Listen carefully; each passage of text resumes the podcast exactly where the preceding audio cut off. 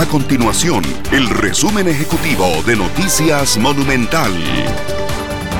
Hola, mi nombre es Fernanda Romero y estas son las informaciones más importantes del día en Noticias Monumental. La jueza penal Lorena Blanco rechazó una solicitud del líder sindical Albino Vargas de frenar el juicio que se sigue en su contra por presunta instigación pública mientras estudiaba una acción de inconstitucionalidad contra el artículo del Código Penal que tipifica esta conducta delictiva.